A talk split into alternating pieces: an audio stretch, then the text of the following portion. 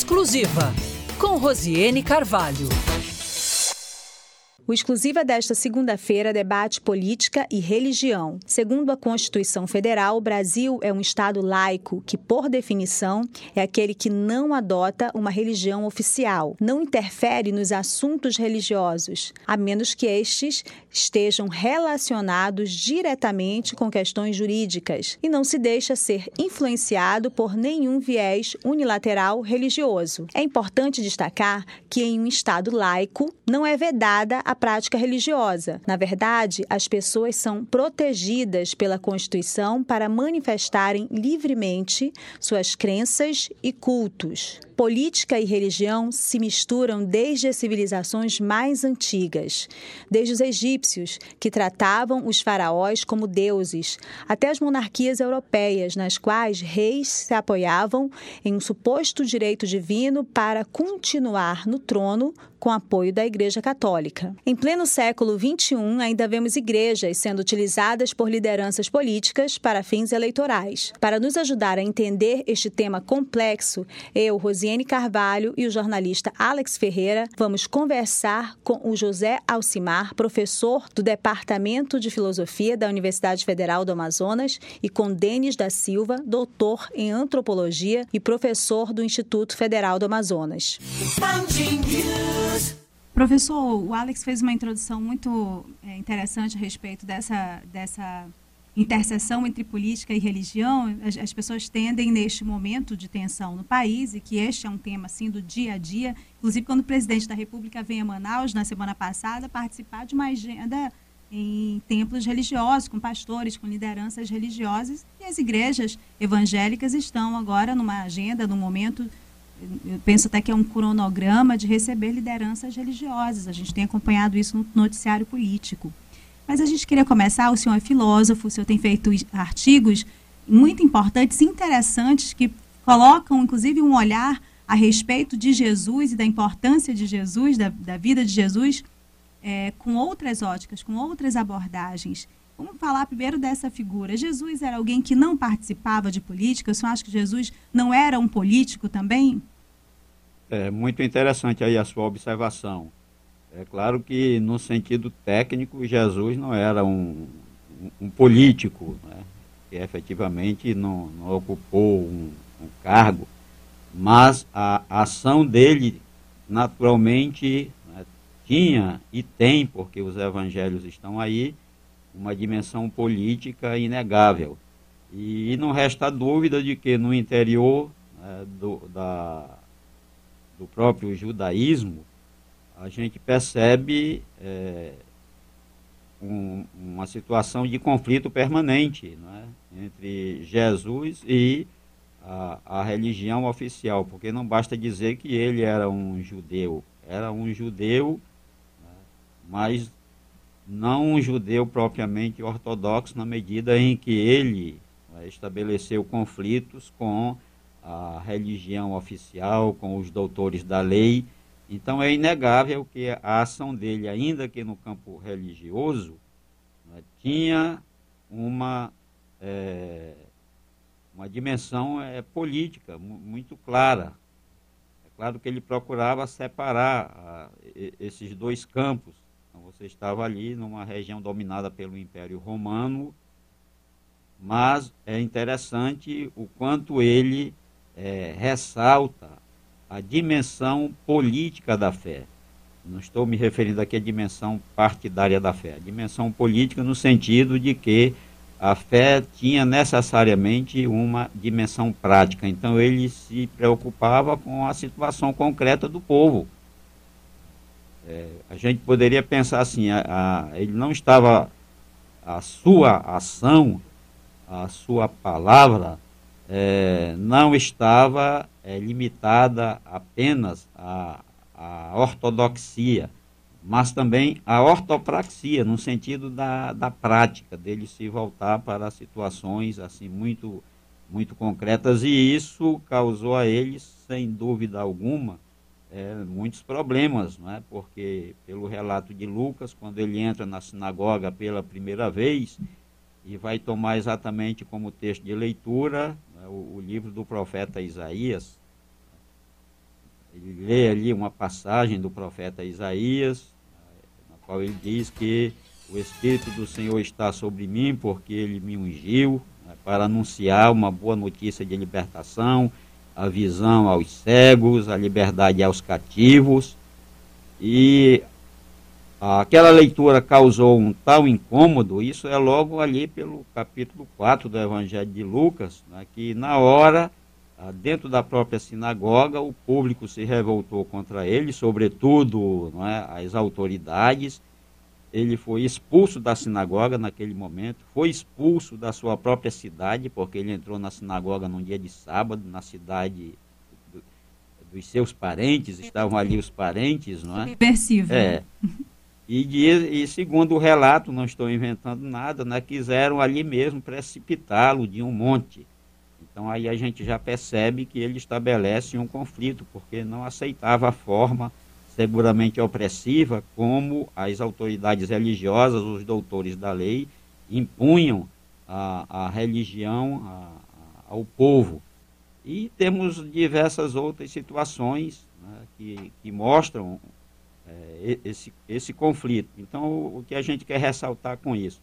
a, a, a, dimensão política da fé, no sentido de que a fé não pode ser omissa, a fé não pode é, legitimar uma situação de opressão.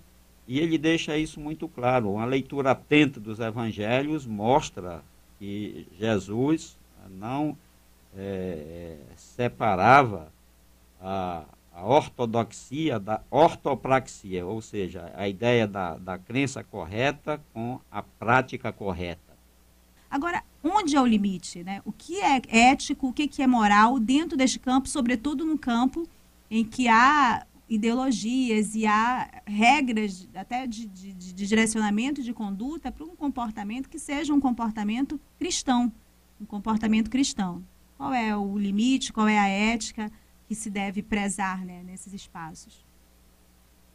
É, você usou a palavra correta, né? a, a, ética, porque nesse caso aí, a, a ética diria que né, a, o, o, o, púlpito não pode ser manipulado por nenhuma é, tendência política no sentido é, partidário. Então é muito complicado você, a partir do púlpito, apontar um candidato.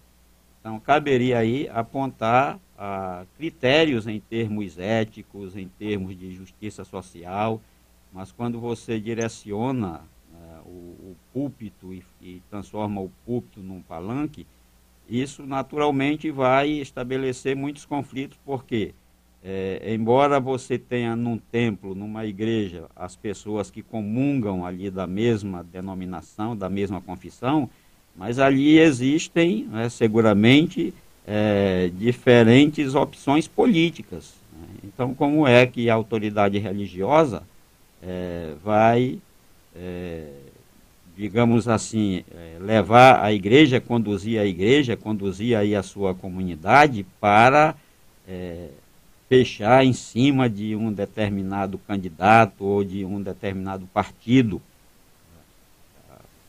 Isso é, é, me faz lembrar o, o, velho Immanuel Kant, né, quando ele falava do uso público e do uso privado da razão. Então, a, a, a política deve se caracterizar por um, uma, um uso é, público da razão. Mas quando você é, digamos assim, submete o uso público da razão a uma confissão é, religiosa, né, eu penso que a razão vai perder. A política também, no sentido do, do bem comum, da promoção do bem comum, também vai perder.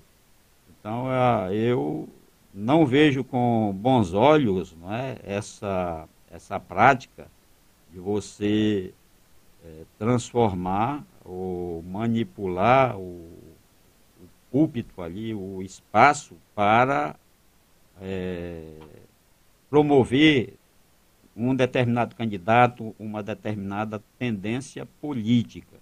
Agora que a gente terminou essa frase mais introdutória do tema de hoje, que é política e religião, vamos inserir na conversa também outro entrevistado, que é o doutor em antropologia, é, professor Denis da Silva, que também tem mestrado justamente nessa área que a gente está debatendo hoje. Seja bem-vindo, professor, pela primeira vez aqui ao Exclusiva. Mas, professor, quando que é, se insere essa, essa agenda muito clara de inserção política, né, de, de participação política de igrejas evangélicas neste quadro que a gente vê hoje, porque nós temos uma a maior bancada no Congresso, a mais poderosa, é justamente a bancada evangélica. O senhor, dentro do seu estudo, o que, que o senhor traz para a gente? Quando se insere na política como uma agenda né, das religiões, das religiões evangélicas, essa participação na política? Então, assim, eu creio que é importante é, reforçar o professor Marco, que eu cumprimento aqui né, nessa conversa, muito querida, é, de como que a religião, ela sempre surge como uma ruptura. Ou seja, você tem sempre os hebreus é, fizeram uma ruptura com o politeísmo é, que era muito interligado com o poder né, dos faraós, no caso do Egito. O cristianismo é uma ruptura radical com a tradição hebraica, com, com a noção de poder do Império Romano. E aí, você tem uma questão em que as religiões começam com rupturas, mas geralmente elas rapidamente se agregam ao poder. Né?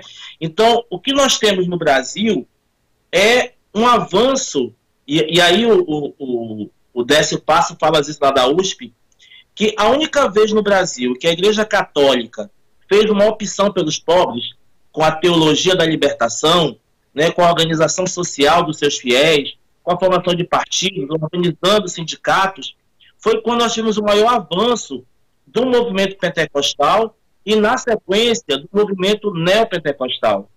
Então, ele diz assim, quando a igreja fez a opção pelos pobres, os pobres fizeram a opção pela igreja evangélica. Então, entender que o avanço é, dos evangélicos no Brasil está relacionado com a urbanização, está relacionado com essa ética do individualismo, está relacionado com a questão do consumo, não é? E aí você tem algo no Brasil que marca, que é a desigualdade.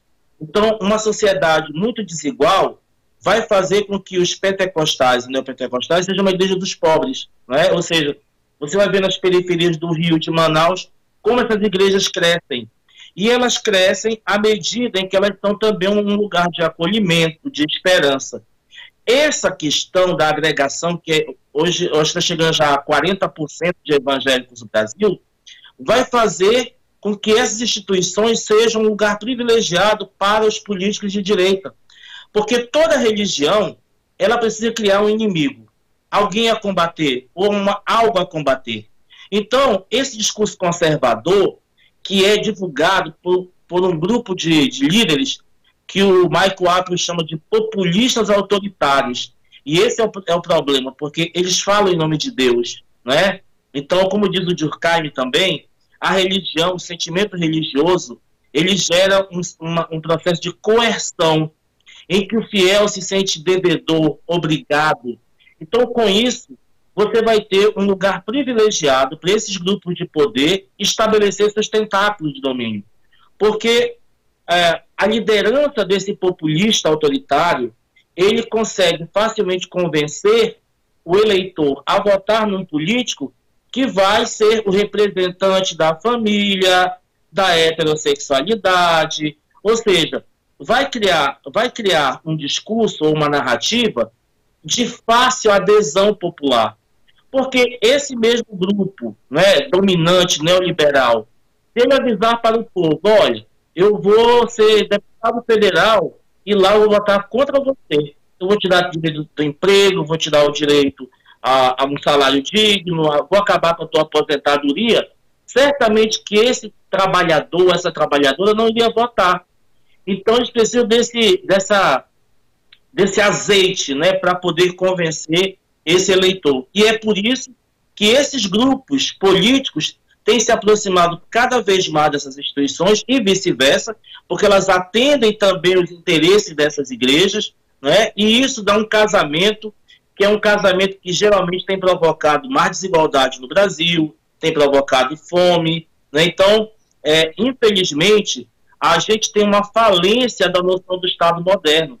Porque a modernidade ela se construiu com uma narrativa, com um discurso fundamentado no Estado laico.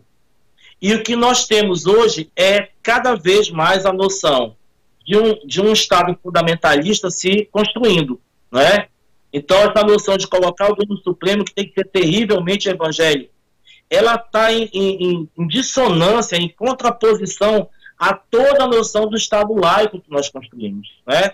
Então, é, nós estamos é, no momento muito complicado, porque a construção do voto não está sendo feita por via da consciência política ou do compromisso desse político com aquela sociedade, mas está sendo em nome de um discurso extremamente moralista e que linka também uma coisa fundamental da ética contemporânea. É que você pode ser evangélico, você pode ser religioso e não necessariamente ter ética. Não estou dizendo que todos não têm, pelo amor de Deus. Mas a lógica hoje na periferia é, e eu moro na periferia, estou um pouco de periferia, você tem hoje, e aí quem assistiu essa minissérie, essa série está passando na Netflix chamada Sintonia, é, é, interessante como na periferia, os largados, os abandonados, os rejeitados, excluídos, você tem lá o tráfico, você tem lá a milícia, você tem lá a igreja, você tem lá o cantor de punk, o cantor de forró, ele tá tudo, está tudo agregado. Esse caldo de cultura é um lugar fértil para os políticos que têm interesse em dominar e construir uma política de exclusão. Ou seja, os excluídos acabam elegendo os que vão promover a exclusão. É um desafio que a gente tem para Manaus e para o Brasil inteiro. A pergunta é a seguinte: qual a opinião dos convidados sobre alguns candidatos usarem títulos religiosos, como pastor, irmão, missionário, padre, para tentar cargos políticos? A pergunta aqui do André Almeida, lá da Redenção. Vamos ouvir o professor Alcimar aqui, lembrando que são é, 16 e 44 Quanto mais objetivas as respostas mais a gente consegue colocar mais temas aqui até o final do programa. É, eu creio que foram é, oportunas aí a, as intervenções, tanto aí do Alberto Jorge como do Felizardo, né, pastor Felizardo, e gostaria de acrescentar o seguinte, porque a, a fé tem necessariamente uma dimensão política. Não é que a igreja vai tratar apenas das coisas de Deus. A própria figura de, de Jesus, não é? para aqueles que, que professam a fé, ele é, se apresenta como Deus que assumiu a condição humana, assumiu as contradições humanas. Então, Deus, ao fazer isso, é claro que ele está se importando com as coisas do mundo, as coisas concretas.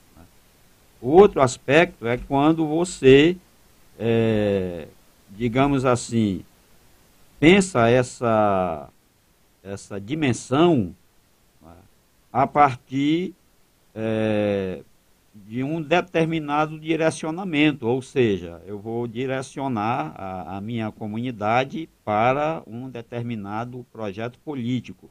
Então nós temos que pensar aí o, o projeto político no sentido, no sentido amplo, no sentido de, de promoção né, do, daquilo que é o bem comum, do bem coletivo, e não a partir de, de interesses. Por exemplo, hoje a gente percebe aí o quanto tem aumentado no país né, a, a, a chamada, o quanto tem sido próspera essa chamada teologia da prosperidade, né, que vende a ilusão de que você pode é, subir na vida, que ser abençoado por Deus é, é, obter é, muitos bens, é conseguir muita, muitas posses, Há inclusive um, um, grande autor, o Walter Benjamin, que deixou um, um texto inacabado intitulado O Capitalismo como Religião. Aí a gente percebe é, o quanto há uma é, manipulação, inclusive, in, inclusive a partir da perspectiva capitalista, não é, da, da própria fé. E, e isso é, de certo modo, é, está presente nesses discursos aí da, da prosperidade, de você ah, pensa que está é, é, abençoado na medida em que aumenta as suas posses. Mas será que alguém consegue aumentar tanto as posses sem cometer injustiça? Então, nesse aspecto, ah, eu não vejo como falar de Deus, pensar a fé, sem levar em conta as situações humanas, as situações concretas. O, o colega Denis ressaltou muito bem, né? e, e, por isso foi uma, um discurso teológico tão atacado aqui na América Latina, que era a teologia da libertação. Então, a teologia da libertação procurava ressaltar exatamente a, a dimensão política da fé. Não é a dimensão da política partidária, a dimensão né, de você trabalhar é, pelo bem comum. Porque se isso não fosse verdade, por que então que Cristo teria, é, é, teria se preocupado é, com, com os mais pobres, né, com a cura do, dos doentes, com aqueles que não tinham o, o, o que comer? Então ele não se apresentou como um, um, um líder religioso a, a, mais, pelo contrário, né? ele fez uma crítica ao sistema religioso de seu tempo, como esse sistema ele estava montado em cima de uma verdadeira é, cadeia de, de opressão, tá?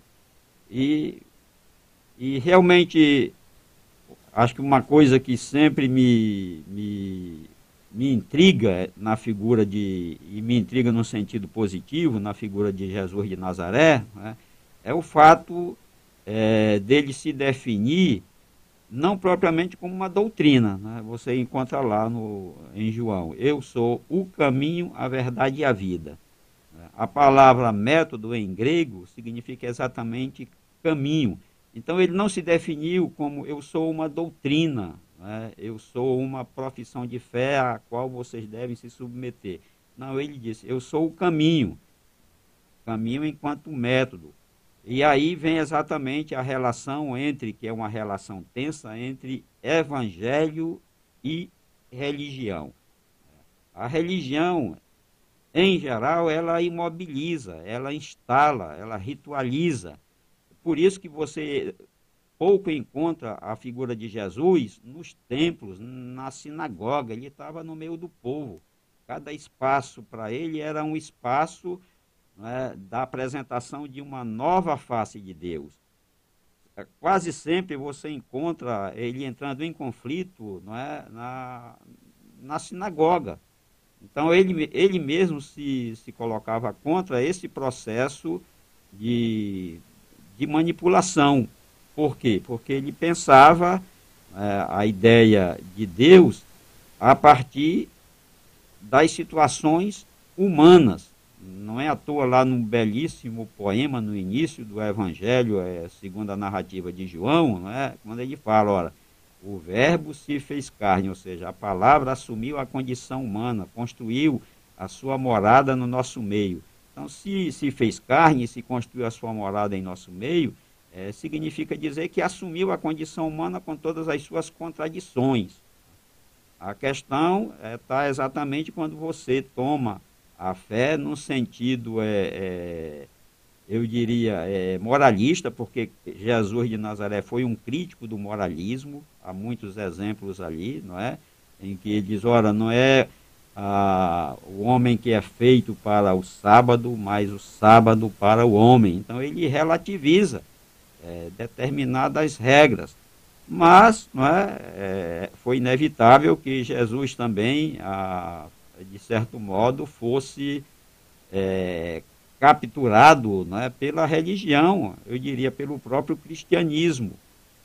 O, o, o, o grande filósofo Hegel ele, considerava o cristianismo a religião absoluta, a última religião da humanidade, porque é, era uma religião monote, monoteísta, a partir de um Deus que se fez carne, mas nós temos que ressaltar que ah, o sentido maior da, da pregação de Jesus não é, não é dado né, por uma religião, por fundar uma religião. Tanto é verdade né, que os seus primeiros seguidores, está lá nos Atos dos Apóstolos, eles se diziam seguidores do caminho.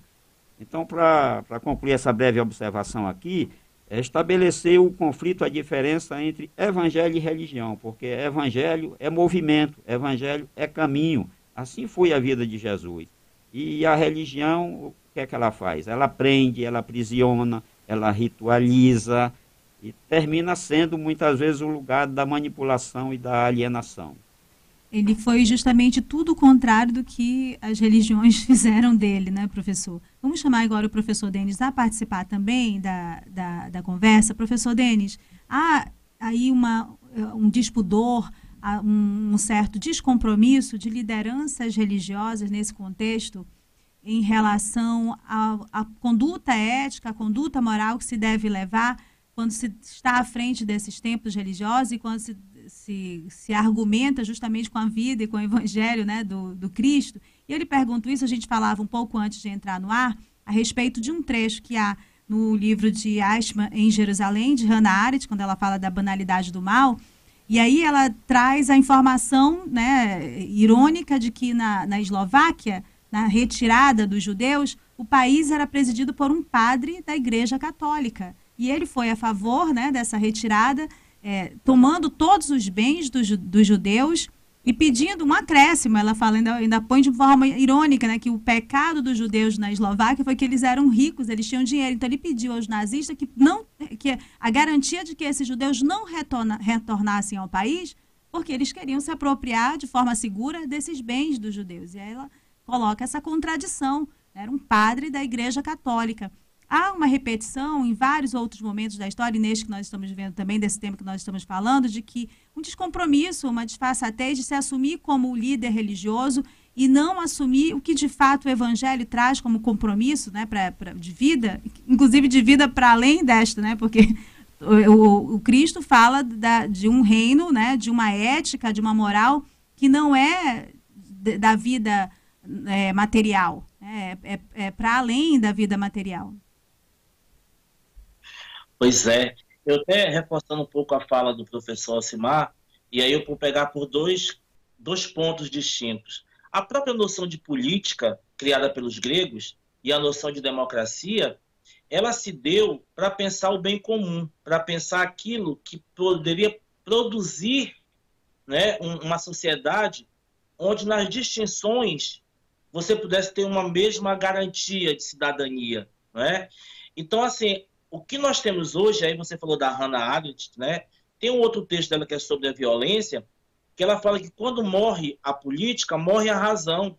E no Brasil, o que nós temos, que aliás é um movimento internacional, é um assassinato da noção de política, da noção de democracia, da noção de justa medida. Então, esse fundamentalismo irracional que está tomando conta da política, né, vai produzir uma sociedade cada vez mais desajustada no sentido assim da inclusão, no sentido da cidadania. É, essa semana passada eu estava dando uma entrevista sobre linchamento. Depois de 2013, quando você teve essa criminalização e negação da política, os linchamentos aumentaram. E o linchamento é a negação da racionalidade. Então, qual é a problemática que está nisso? Você imagina, numa sociedade como Manaus, mas que é o Brasil todo. Onde você não tem na periferia cinema popular, você não tem teatro, você não tem dança, você não tem nenhum tipo de arte. Onde a educação é muito frágil. E onde o lugar de agregação, de congregação das pessoas é a igreja. Imagina o poder que esse líder religioso tem. E quando esse líder religioso não pensa como Jesus, qual é o pensamento de Jesus? É acolher o excluído, é promover justiça, quando você tem essa prática uh, de uma noção que é a negação da política, como eu falava há pouco, de receber coisas no sentido privado, favor. Ah, a minha igreja recebeu uma porta de vidro de tal político. Ah, ele conseguiu colocar o ar-condicionado da igreja. Mas aquele ar-condicionado que vai dar o conforto nas celebrações, ele foi, ele foi construído a partir de um dinheiro desonesto, de corrupção, porque o político não tira dinheiro do seu bolso, há alguém que financia. E depois isso vai dar problema, porque vai faltar dinheiro na educação, na saúde, na questão de, de asfaltamento, saneamento básico, que Manaus é uma tragédia. Então, Manaus é uma cidade desigual, é uma cidade que mais aumenta as ocupações que o pessoal chama de favela, é uma cidade extremamente desagregada, né, no sentido apartado dos direitos sociais, uma educação fragilizada e sem cultura para a população.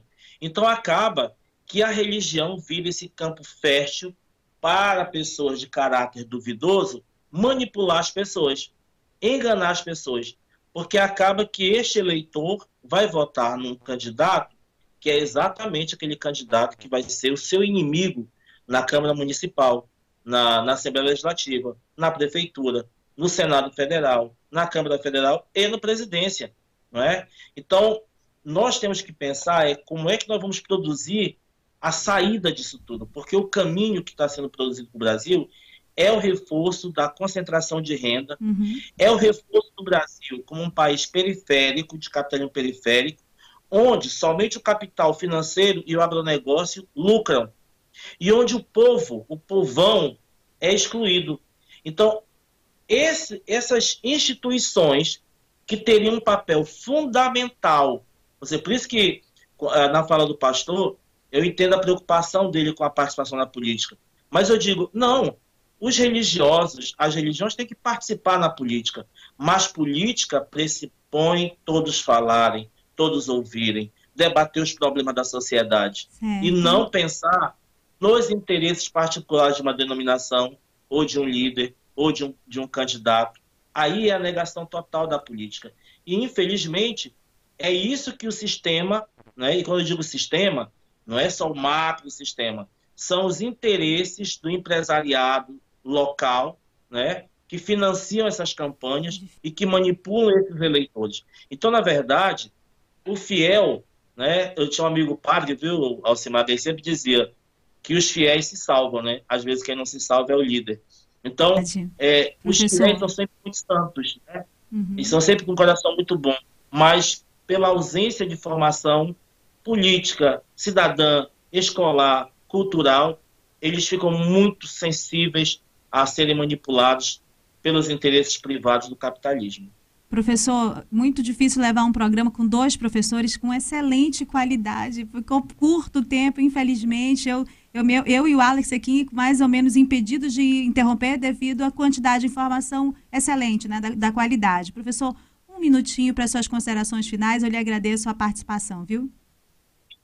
agradecer muito o convite, viu, Rosiane? Eu te ouço sempre, agradecer ao programa. Eu creio que vocês estão fazendo um, um trabalho assim fundamental, porque uh, às vezes a mídia não tem esse espaço para reflexão, para discussão, e vocês estão produzindo isso numa rádio, transmitindo isso pela, pelo, pela internet.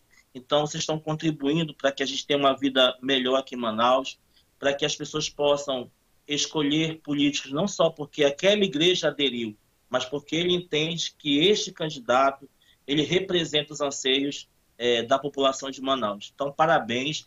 Quero deixar um abraço aqui para o professor José Alcimar, que essa pandemia nos impede né, de nos vermos, mas em breve vou dar um abraço presencial a ele. Ele leu minha dissertação de mestrado, minha, ele que corrigiu um pouco o meu trabalho, sou grato, né, junto com a minha orientadora. Então, um abraço aí à Band News e vamos continuar por aqui debatendo é, essas questões fundamentais para a sociedade é, brasileira e amazonense. Um beijão, gente. Obrigada, professor. Queria rapidamente registrar também agradecimento ao Celso Corsino, teólogo e sociólogo, que participou com a gente pelo WhatsApp e pelo YouTube. Professor Simar, muito obrigada por sua participação. Um minutinho corrido para sua consideração final. É, então, nosso enorme aí agradecimento pela abertura desse espaço. É muito importante, eu diria que é fundamental a gente ampliar esses espaços de exercício da razão pública né, no qual a gente pode discutir tudo. Eu não aceito essa premissa de que a religião a gente não discute. Discute sim, tudo aquilo que diz respeito à nossa situação humana. A religião ela não é produzida pelos deuses, a religião é produzida pelas pessoas, é, pelo ser social. Então ela tem que ser objeto sim de discussão.